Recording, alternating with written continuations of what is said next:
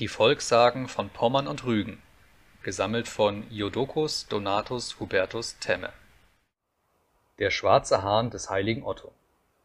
In dem Dome zu Bamberg zeigt man noch gegenwärtig einen silbernen Arm, in welchem Gebeine des heiligen Vitus eingefasst sind.